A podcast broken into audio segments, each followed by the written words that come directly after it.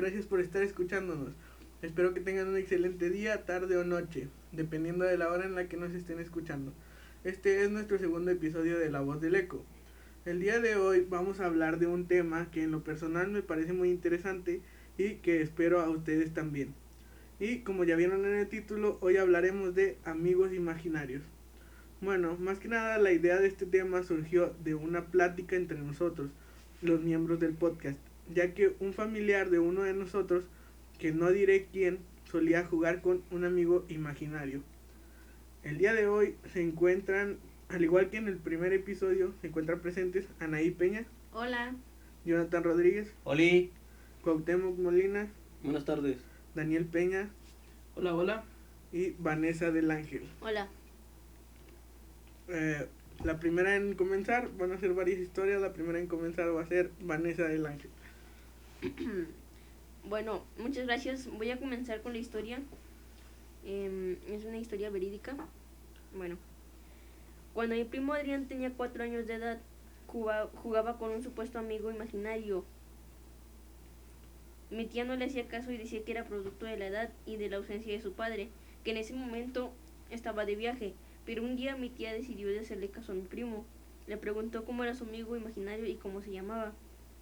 Adrián contestó, se llama Miguel y tiene pelo de colores, también tiene ojos rojos y cachitos en la cabeza.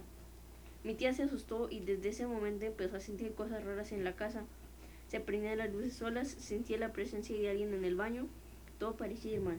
La presencia en el baño, la presencia en el baño. Estaba ocupado. Se mete cuando está alguien bañándose, pues que no manche. Diarrea. Eh, ¿qué un cachito? Eh, supongo que son los cuernos, porque después en la ¿Y por historia qué es dice cachitos cuernos. en vez de cuernos? Porque aquí dice cachitos. Se me tocó unos cachitos, pero con chal. Bueno, discúlpame. ah, pues Bueno, continúa. Sigue. Sí. Ay. Continúa. se me olvidó dónde me quedé. En el baño.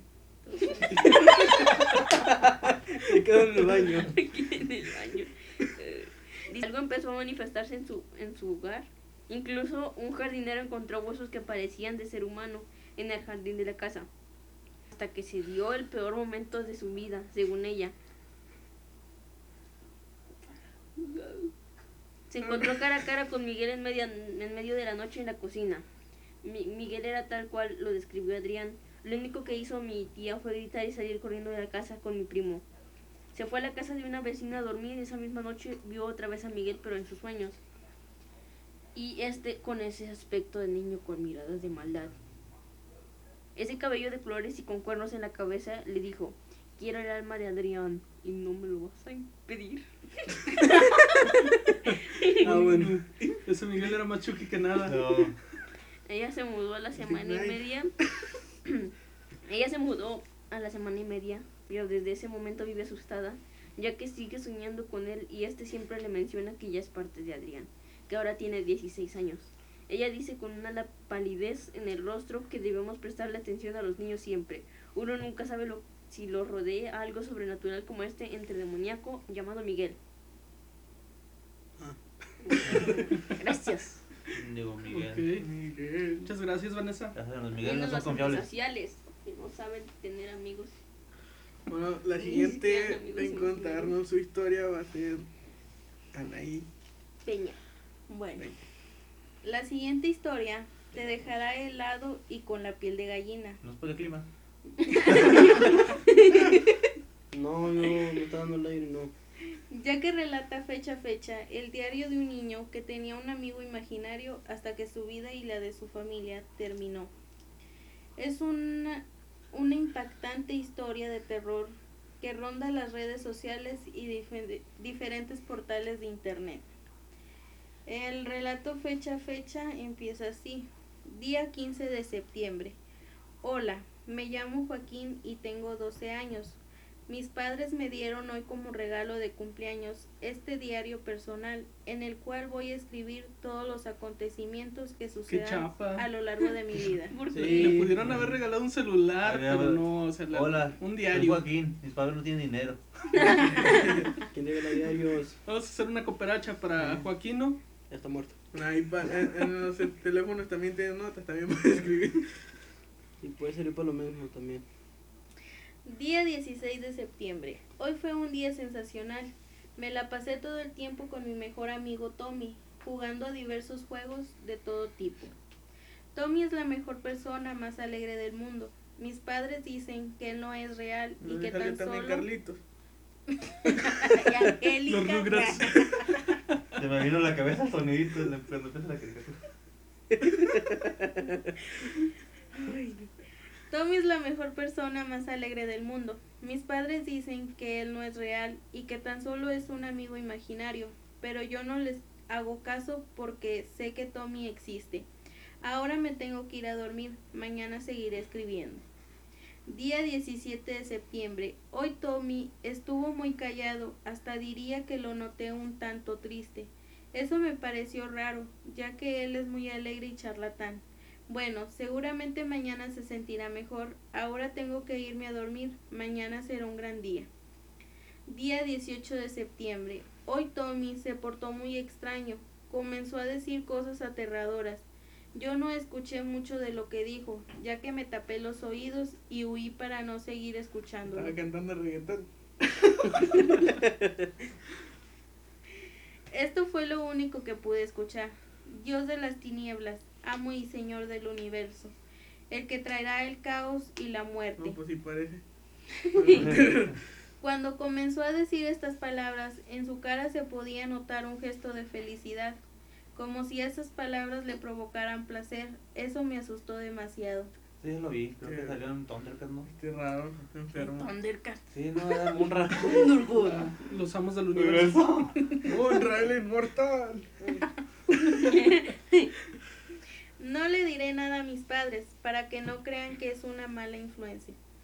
Para mí, espero que Tommy se deje de comportar así o me veré obligado a dejar de ser su amigo.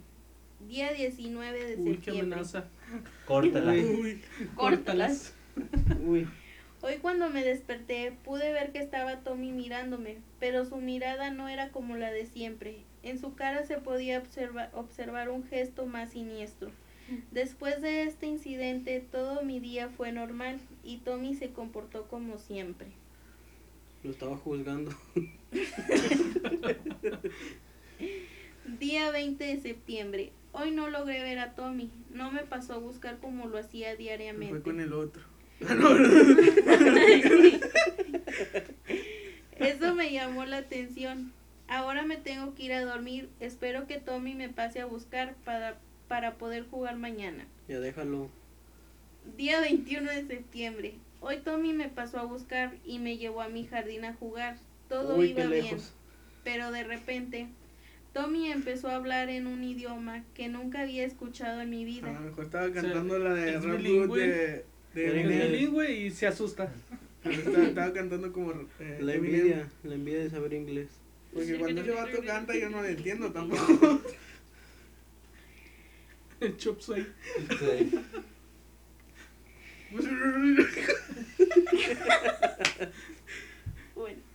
Tommy empezó a hablar en un idioma que nunca había escuchado en mi vida y sus ojos se pusieron de color blanco. Yo me tiré al suelo en posición fetal y estallé en llanto.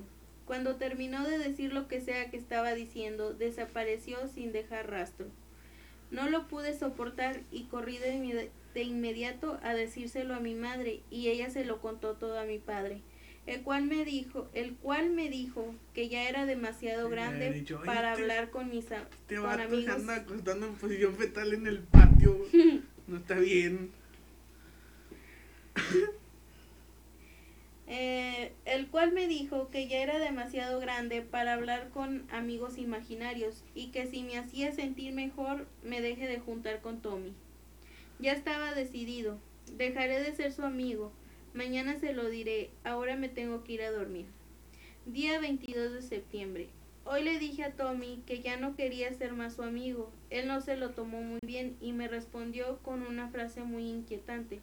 Esto fue lo que dijo.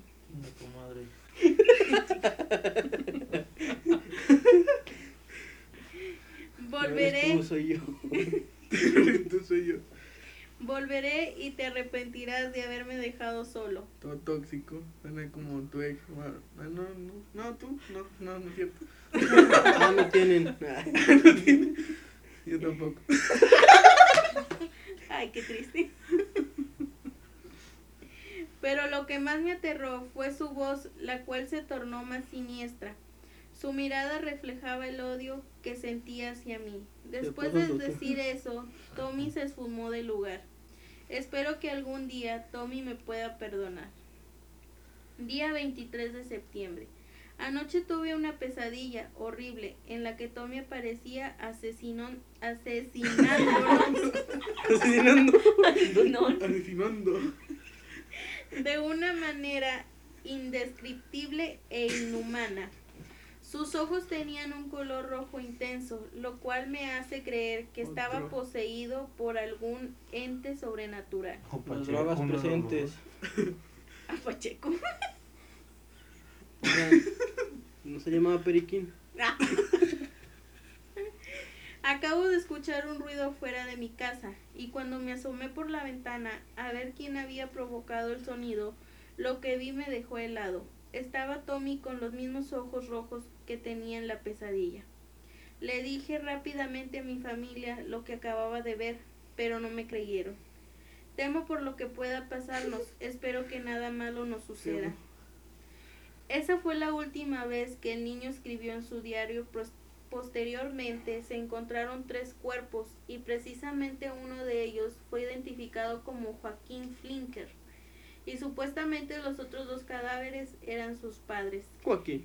El diario del niño fue la única prueba que los agentes encontraron, ya que hasta el momento no se ha encontrado responsable del crimen. Los hechos fueron clasificados como de los más raros y el caso se cerró tan solo dos años después de la- del hallazgo de los cuerpos. ¿Dónde pasó eso? Ahí. No, No, pues, ay, porque pues, pues, parece que pasó en México, ah, porque aquí nunca encuentran a los culpables. Bueno, el siguiente en contar su historia va a ser Jonathan. Bueno, Cassandra era una niña tímida de 6 años que prefería la compañía de sus muñecas. A, rela- a relacionarse con otros niños. Pero este motivo, Era emo. no, más o menos, no resultó muy duro cambiarse de casa, dejando atrás su antiguo barrio y colegio cuando sus padres decidieron mudarse. Sus padres estaban preocupados por el cambio, pero sabían que con el tiempo acabaría disfrutando de su nuevo hogar. Una vieja mansión que tenía un gran jardín con un columpio, un tobogán e incluso una pequeña casita de ¿Quién se madera en el porque, árbol. ¿Quién se enoja porque se cambiaron a casa más grande? Hablando de mansión, hay uno que me regale una. Si puede, con un carro también. Ay, cabrón, No, no quiero nada. no Que esté grande, por favor.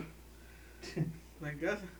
Sí, güey, que- Como que, que Después de ver los sugar daddy. ¿quieres es posible. si es posible que esté mi papá ahí, por favor, que llevo años sin verlo. Se fue por cigarro y no volvió. Sí, se fue. Pero la otra vez lo vi. ¿Sabes qué es lo más triste? Que es verdad. ¿Es verdad? La niña se acostumbró a seguir a su nuevo hogar, pero en tener tanto espacio para jugar, volvió incluso más retraída y solitaria. Cassandra solía subir con muñecas a la casa del árbol y pasaba allí varias horas hablando sola, según ella con una amiga, Ana. Los padres no, le, no le dieron mucha importancia, pues sabía que a esa edad eran comunes los amigos ima- imaginarios. Las vacaciones de verano pronto acabarían y con el nuevo curso escolar harían nuevos amigos en clase.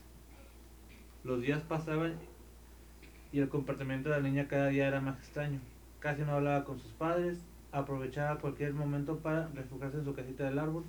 Los padres escuchaban, podían escuchar hablar durante horas con su amiga Ana, pero lo más, lo más les preocupaba era que cada vez conciliaba peor el sueño. Hablaba dormida, parecía sufrir pesadillas, posee evitar que entonces frases como tengo frío, no puedo, no puedo ver, ayúdenme. Una noche la madre sintió pasos en el pasillo. Asustada avisó a su marido, quien salió a ver y encontró a Cassandra caminando sin rumbo La niña parecía sonámbula. Cuando sus padres la llamaron, se despertó to- totalmente aturdida y salía sin, sab- sin saber qué hacían pie fuera de su habitación. ¿Cómo puedes caminar sin rumbo en un pasillo? Pues depende de qué tan lejos. Depende hasta, hasta dónde, Pero dónde el vives. pasillo lleva a un lugar. Era infinito, ¿qué? Pues, si, el- si la casa era grande. Ah, entonces sí era infinito. No se le olvide mi mansión. ah, pues, por- Oh, Perdón, es que los pasillos de mi casa mm, das un paso y ya llegaste Llegas al baño. lado. Yo no tengo pasillos. No sé, tiene forma de puente. Y como que se oyen carros, no sé. Alguien si me puede ayudar. Cada vez las incursiones nocturnas de Cassandra eran más atrevidas y se alejaban más de su cuarto.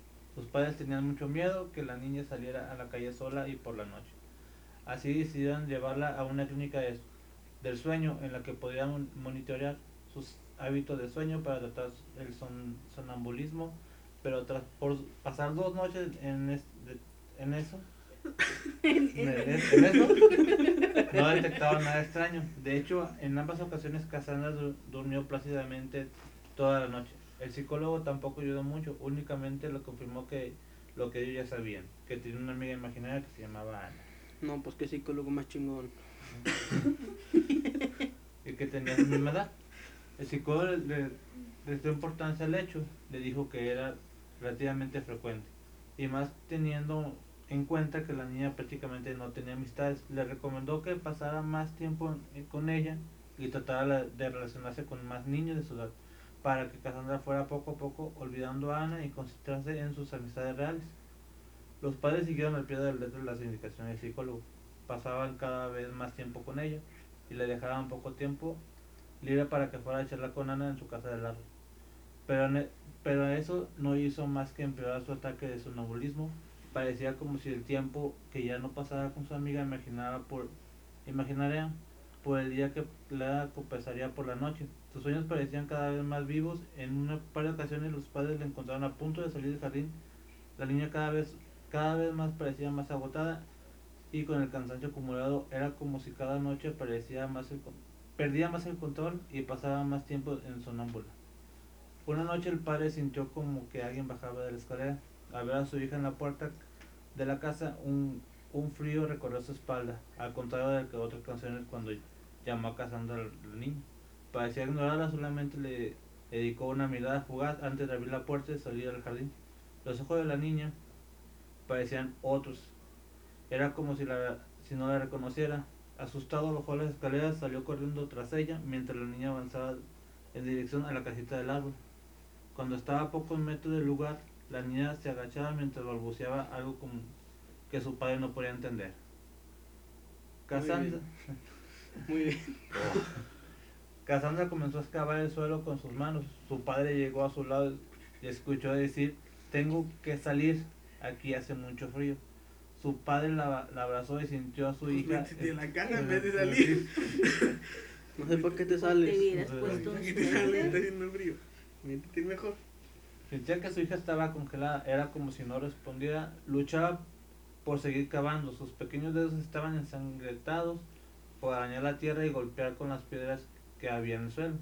Se había roto un par de uñas y aún así no, no despertaba. El padre sabía hacer, no sabía qué hacer mientras la niña pataleaba y pedía que la soltara para de- dejarla continuar. De repente, como si le encendieron la luz en la cabeza, el padre di- dejó de llamarla por su nombre y la llamó Ana. En ese momento la niña giró, giró y dejó de luchar mientras la- se le quedaba mirando. Ana, ¿eres tú? dijo el padre. La niña le miró fijamente con sus... Yo no, compa.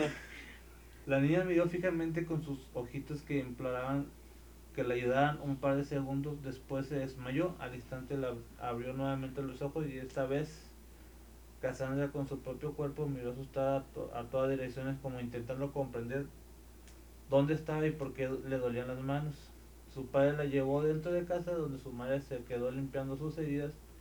El, el daño, el daño era tanto como que parecía en la oscuridad de la noche pero el padre sabía que tenía un asunto pendiente en el jardín. Así que mientras su hija se reponía con su mujer, Bajó, al- bajó con una linterna y una pala. Al llegar al mismo lugar donde Cassandra había excavado, volvió a sentir un escalofrío. Volvió a tapar el cadáver que le enterró. Ay, ay, se me olvidó, ya lo volví a sacar. Lo vuelvo a tapar. Dijo, pinche mujer que ya se enteró. La tierra, mañana lo saco. Mañana lo cambio de lugar. Pero no era el momento de tener miedo. Empezaba a, in- a intuir el momento por lo que su hija no podía descansar. Por las noches, por las noches que quería acabar de una vez por, por todas con el problema. Clavó una y otra vez la pala hasta que pudo ver que le llamó la- le pudo ver algo que le llamó la atención. Una pequeña manita huesuda apareció bajo la tierra. Era tan pequeña como la de su hija y a verla sintió una tristeza tan profunda que se puso a llorar. El padre entró en llanto a su casa y le pidió a su mujer que no saliera del jardín Porque iba a matar a otra. bajo ningún consenso mientras realizaba una llamada. Menos de 20 minutos después, un coche de la policía y forense habló los cazafantasmas.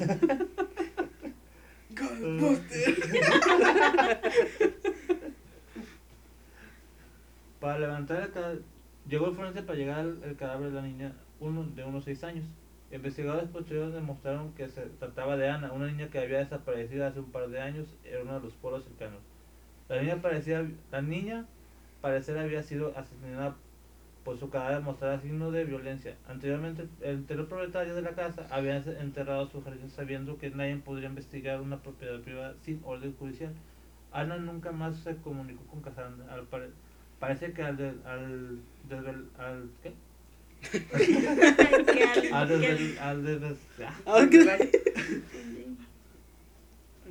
al desvelarse, Desvelarse. Desvelar su, cu- desvelarse su su cuerpo, su asesinato y detener a su asesino, por fin pudo descansar.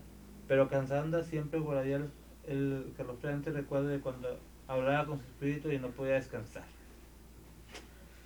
Pues. El efecto de las drogas, no se droguen. Si no acaban como Temo. No, yo no. Abajo de un pidiendo la mansión por Viendo una mansión en un podcast. Eh, nada, neta, sí, necesito una mansión, por favor. Bueno, pues con esto concluimos eh, la primera sección. Eh, pasamos a la segunda, que sería La incluir... Una historia más, pero Más más, emocionante. com- más completa. Hola, bueno, yo les voy a venir a contar un, una, una- un pequeño Una suceso. historia. Una historia, bueno, sí, es lo mismo ya. De un familiar que decía que veía una niña. Pero esa niña se llamaba Aurorita. Entonces, cuando yo iba a su casa, ella se ponía ahí como a jugar con ella y así. Y una vez yo me iba a sentar en el sofá de su casa y estaba a punto de sentarme y me dice, no te sientes, ahí está ella. Y yo me quedé, ¿en serio está ahí? Sí. Yo le he dicho, pues que se busque otro lugar, aquí yo me siento. No, y ahí... pero, bueno, ahí en, en el caso de tu prima, ah, eh, ¿alguien más pudo ver a la niña o nada más era tu prima la que la veía? Mientras no digas nombres, está bien. Em, supongo, no me acuerdo bien, pero parece que sí. O no, creo que no. Creo que nomás era ella. Creo. Entonces, mm, bueno, esa vez yo me quité de ahí porque me dio miedo. Y me quité y me senté en otro lugar. Luego ya me iba a sentar otra vez y me dijo, ahora sí te puedes sentar, ya no está ella. Y yo, "Ah, bueno. Y ahora cada vez que me sentaba le decía, ¿me puedo sentar? ¿No está ella? No. Y me sentaba. Pero sí me daba miedo porque pues me daba miedo. Yo sentía que ahí estaba, pero no. Mi mamá dice que una vez, bueno, eso me lo contó hace ratito. Estaba comiendo. Ah, gracias por los detalles. Sí, sin eso no vivo. Gracias. Sí, ¿verdad? Estoy grabando. Ah. Estoy grabando. me, me- me dijo que le pregunté yo que si, si yo alguna vez había tenido un amigo imaginario, pero yo por duda. Y me dijo que, que no se acordaba. Y yo, mamá, te tienes que acordar de lo que hace tu hija. Y dijo, Y no te acuerdas luego- tú.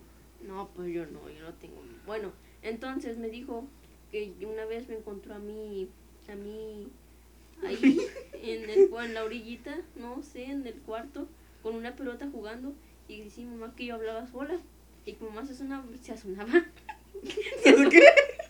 Se asonaba. Se asomaba.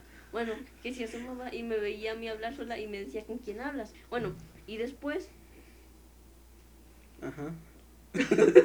después decía que, que pensaba que yo ella me iba a regañar por hablar sola. Y luego ya le hablaba, le decía, decía, ¿estás hablando sola? Pero le dice, ¿con quién hablas, Wendy? Estás hablando sola y que le decía, Pero no bueno, algo así, algo así, sobre los detalles, gracias. algo así. No me dejan dormir en la noche los detalles. Es que así, así me gusta contar las cosas a mí. Ah, bueno, Este es, es su estilo. Es, su estilo. único, es única y detergente. ¿Eh? El que tiene la foquita ese. No, ¿Qué te iba a decir? Ok. Continuamos con Dayani. Bueno, según yo, sí tenía un amigo, una amiga imaginaria, pero no me saben decir el nombre, o sea, no, no recuerdan qué nombre yo les daba. Pero me cuentan que eh, yo me salía a jugar y, bueno, no me salía porque tenía dos años. Se sacaban. El chiste es que yo le Me iba decía... Kumbala. y- Un antro. ¿no? Cantinas de mala muerte en la vieja que no salía. A los dos años. Bueno, yo tenía la edad de dos años Ajá. Entonces yo le decía a mi mamá que me iba a poner a jugar con la niña. Entonces yo le decía a mi mamá que me comprara unos chetos. A los dos años yo no me terminaba los chetos que traía la, la La bolsa. bolsa.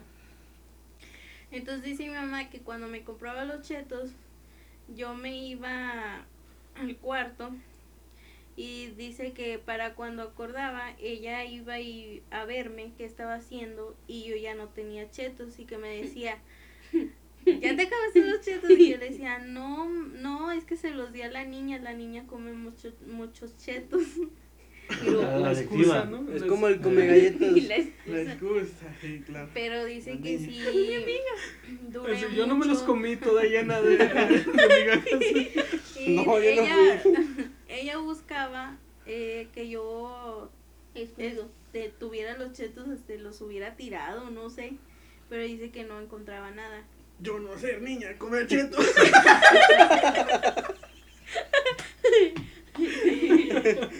Después dice que yo también le decía, mira mamá, ahí está la virgencita. Entonces Oh. dice que me enseñó, yo ni siquiera, o sea, ella nunca me había enseñado una imagen de la Virgen. Que hasta cuando le dije eso me O sea, en enseñó... dos años nunca te había enseñado una imagen de la Virgen. Me enseñó la, la imagen de la Virgen y que yo le dije que era ella la que veía. Después de lo de la niña. Ah, órale. Muy interesante. Eh, seguimos con Cuauhtémoc. ¿Qué onda? ¿Cómo están? Sigo esperando mi mansión, eh. Ay, ya cállate con tu mansión. La neta es que no sé por qué caen latas del, del cielo. Pero bueno, Caen latas. Ah, ya entendí. ay, no puede ser. El nivel de este cargaron más. Bueno, ya. Con la historia, ¿no? Esta a mí me la contaron hace como 5 años. Y lo que le pasó a mi prima fue como hace 15. Hace un chingo. Eh, vio a su amigo imaginario abrazar a su mamá. ¿Eh? Mientras ella cumplía años. No era su amigo imaginario. ¿Quién era? ¿Quién era? ¿Así se llamaba el lechero? ¿Qué pedo? Él- ella se imaginaba un señor que iba a su casa cuando su papá no estaba. No tiene papá. Ah, Ups, eh. Rayos. Ese sí se fue. Fue un poquito incómodo, Sí ¿no? se fue por los cigarros. No, se fue porque se pelearon. Pero no importa. Eh, pero estamos hablando de- de- del cumpleaños. No de eso personal. Gracias por los detalles. Ya sé, ya sé. otro feliz. Ah, pues lo quiero ver tu tía. Bueno, Oye, pero ¿por qué se pelea? Ay, ay, ay. bueno, déjate cuento. Bueno, bueno. Bueno, Déjate. Ah, ahí está. Entonces, pues ella pues sintió celos, ¿no? A ver que el huerco ese gris. Demasiado, Es que ella me dijo que era de color gris. sin color. Es un hueco. O sea, o sea, la vieja agarraba puro pollito. Ay, no. Pollito de otro planeta. A lo mejor no era tan pollito. Ya. Perdón. Bueno, después. eh, ella me contó que después los ojos se le hacían negros y yo me Era- quedé. era un. Eh, Eso era un extraterrestre. Ay, está, está fumada, déjala. bueno, saludos. ¿Sí me dejas?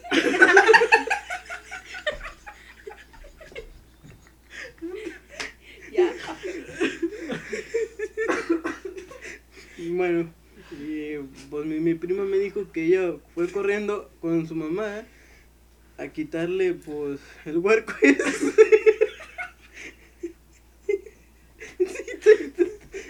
Esta historia no tenía sentido cuando me la contó.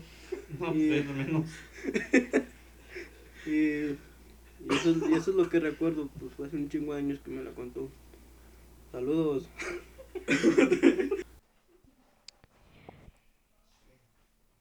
Tenemos con nosotros a Luis Fernando que nos va a contar un testimonio real. Buenas noches, mi nombre es Luis Fernando y a continuación les voy a, a contar unos sucesos que ocurrieron en mi residencia aquí en el municipio de Ramos Arizpe.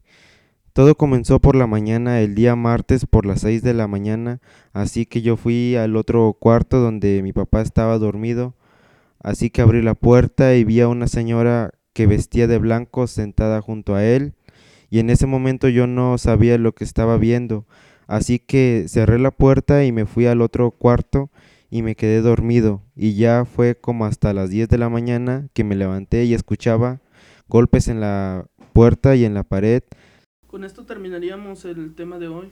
Gracias por escucharnos. Estaremos escuchando por aquí la semana que entra. Estén con nosotros la próxima semana en un nuevo episodio.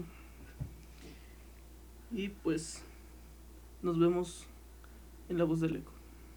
Bye. Adiós. Adiós. Adiós.